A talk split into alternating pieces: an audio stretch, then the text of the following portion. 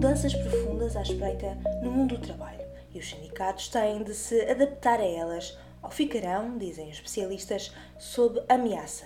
Das novas formas de trabalho ao individualismo crescente, passando pelo teletrabalho, são muitos os desafios que se colocam hoje ao sindicalismo português. Está a ouvir o Eles Vêm Aí, um podcast quinzenal sobre o futuro do trabalho e os trabalhos do futuro. Eu sou a jornalista Isabel Patrício e no episódio de hoje também recebemos o sociólogo e investigador Hermes Augusto Costa. Afinal, como é que a pandemia está a afetar os sindicatos? É menor a propensão para a captação de associados neste contexto de incerteza económica, de medo. Mas antes,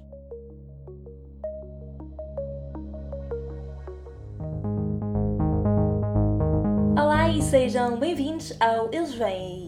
Episódio de hoje vamos falar sobre sindicalismo, especificamente sobre os desafios que se colocam hoje aos sindicatos. No mundo do trabalho marcado pela flexibilidade, novidade, distância e até individualismo, como é que fica a representação dos trabalhadores?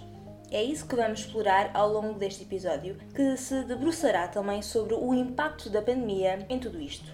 Há umas semanas, por ocasião do 1 de maio, tive a oportunidade de entrevistar o secretário-geral da UGT e de falar com ele um bocadinho também sobre como os sindicatos se podem adaptar às novas formas de trabalho. Disse-me o secretário-geral da UGT que os trabalhadores das plataformas digitais, por exemplo, têm que perceber que só unidos conseguirão defender os seus direitos. E eu pergunto, afinal, o sindicalismo vai mesmo sobreviver à revolução no mundo do trabalho?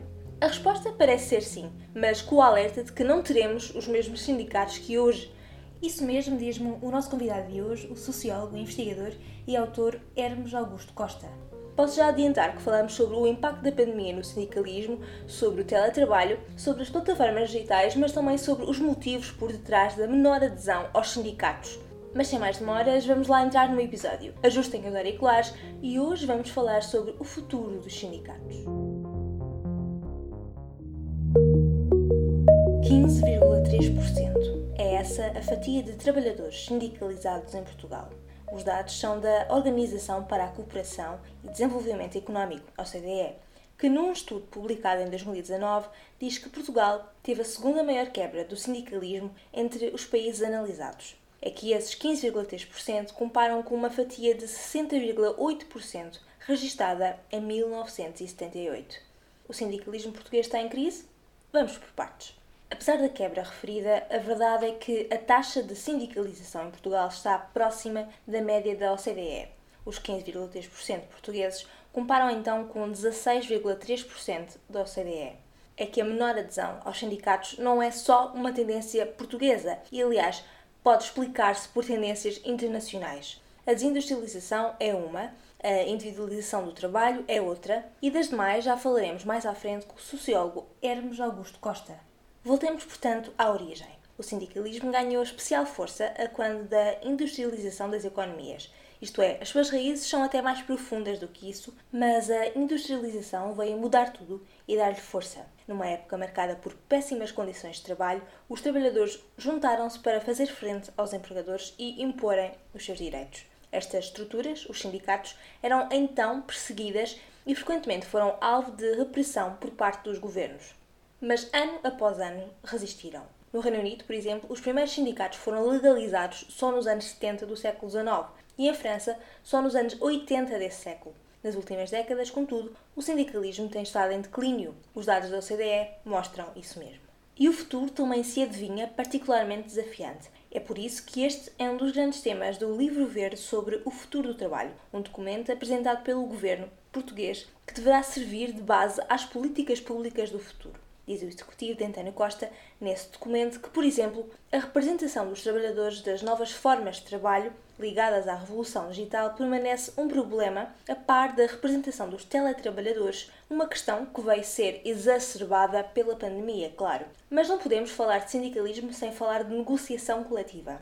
No primeiro trimestre de 2020, Portugal registrou um aumento homólogo significativo das convenções negociais publicadas, mas a pandemia veio travar essa trajetória ascendente. Assim, no segundo trimestre de 2020, houve um recuo abrupto das convenções publicadas e do número de trabalhadores por elas potencialmente abrangidos.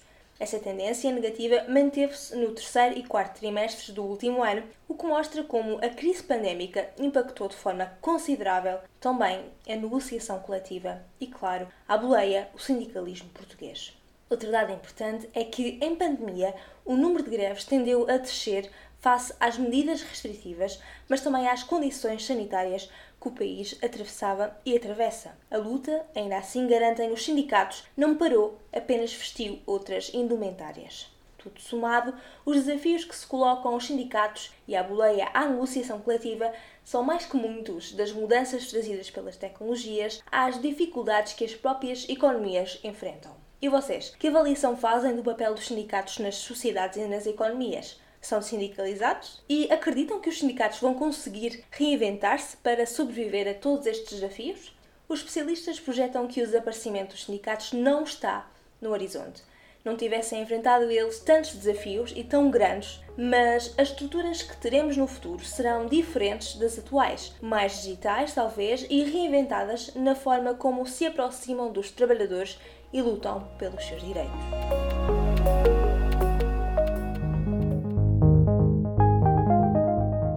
representação dos trabalhadores é um dos grandes temas do Livro Verde sobre o futuro do trabalho, o documento apresentado pelo governo que deverá servir de base às políticas públicas futuras.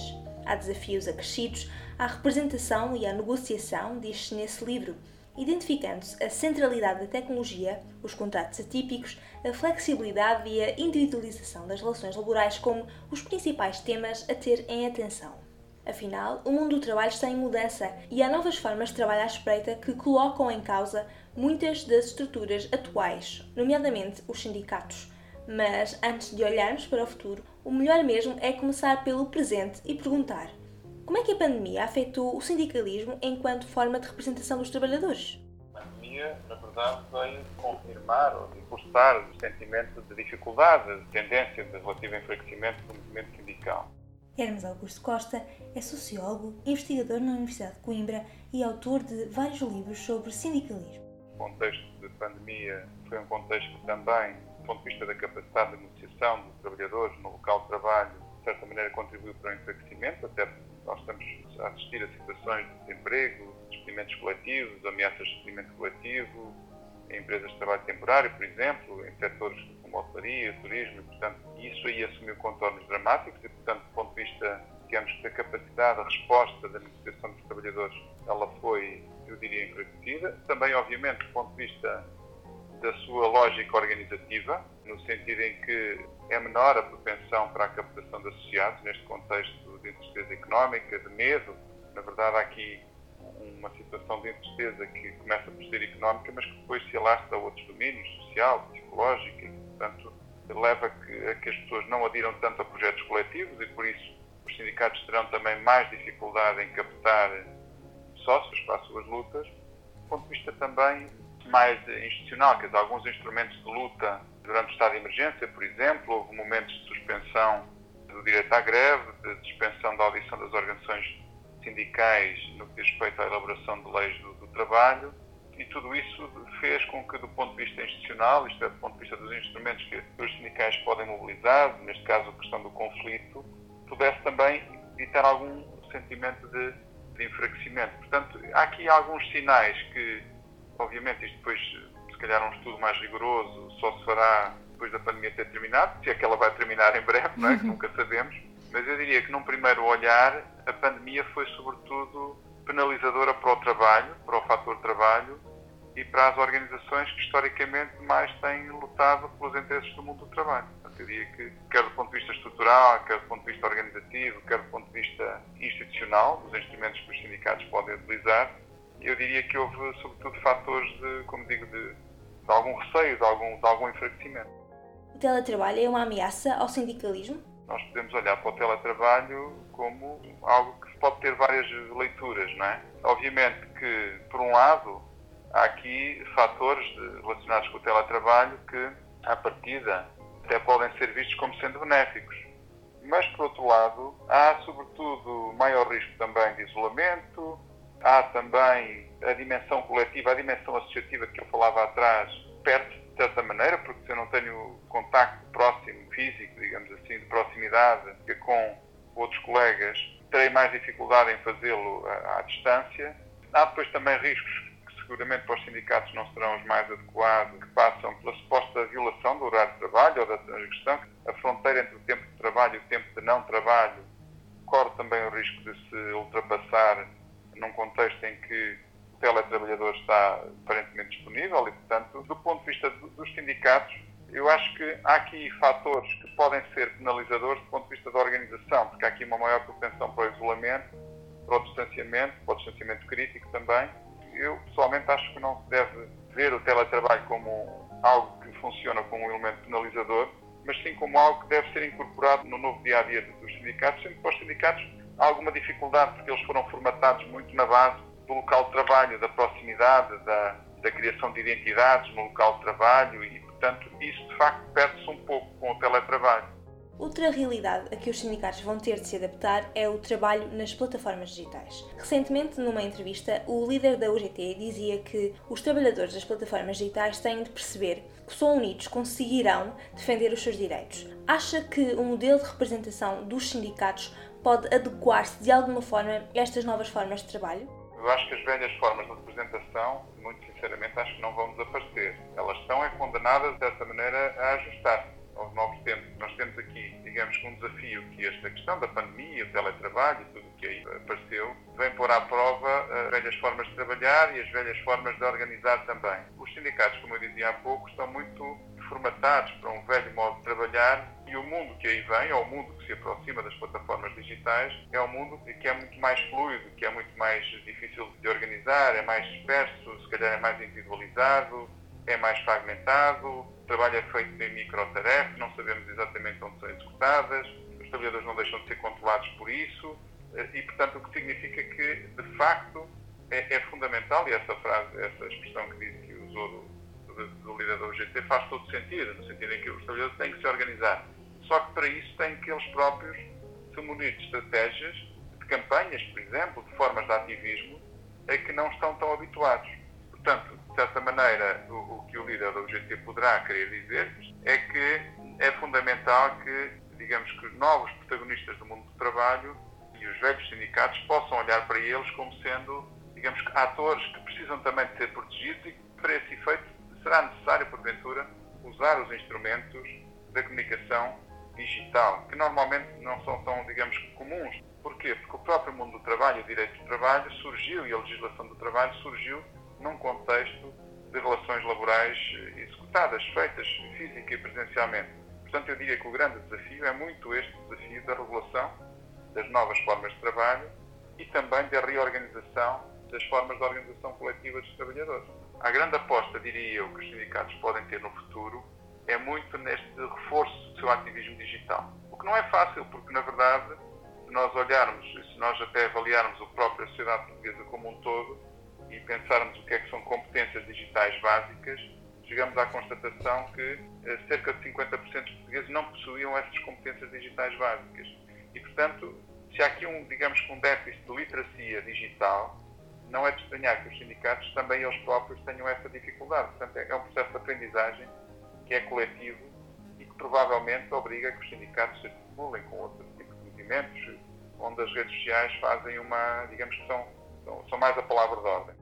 Da análise que faz do mercado português, tem crescido o individualismo e é isso que está por detrás da menor adesão ao sindicalismo ou há outro motivo? Há vários fatores que explicam, digamos assim, essa não adesão ou essa não filiação dos sindicatos. O individualismo contemporâneo é um, não é novo, é um fenómeno que se tem intensificado e, aliás, há um sociólogo clássico do século XIX, o Emile Durkheim, que explicava muito bem quando falava da solidariedade. Ele próprio dizia que as sociedades, à medida que evoluíam, transitavam de uma solidariedade mecânica para uma solidariedade orgânica, pela estranheza, pela indiferença, pela competição. E isso também existe no seio do sindicalismo, quer dizer, os próprios mercados de trabalho são cada vez mais segmentados, são flexibilizados e induzem muitas vezes as pessoas no sentido da competição e não propriamente na lógica coletiva de entreajuda. Portanto, isso é um fator que, por si só, afasta a adesão aos sindicatos. Por outro lado, há outros fatores, claro, há, há questões de ordem ideológica, diz-se muito que o sindicalismo é muito atrelado aos partidos políticos, e, há que distinguir entre, por um lado, o sindicalismo é política, mas, por outro lado, não deve ser depender excessivamente da partidarização, Isso acontece e, portanto, não raras vezes, certamente ouve dizer que a CGTP está colada ao Partido Comunista e uhum. hoje em dia ao Partido Social Democrata, ao Partido Socialista.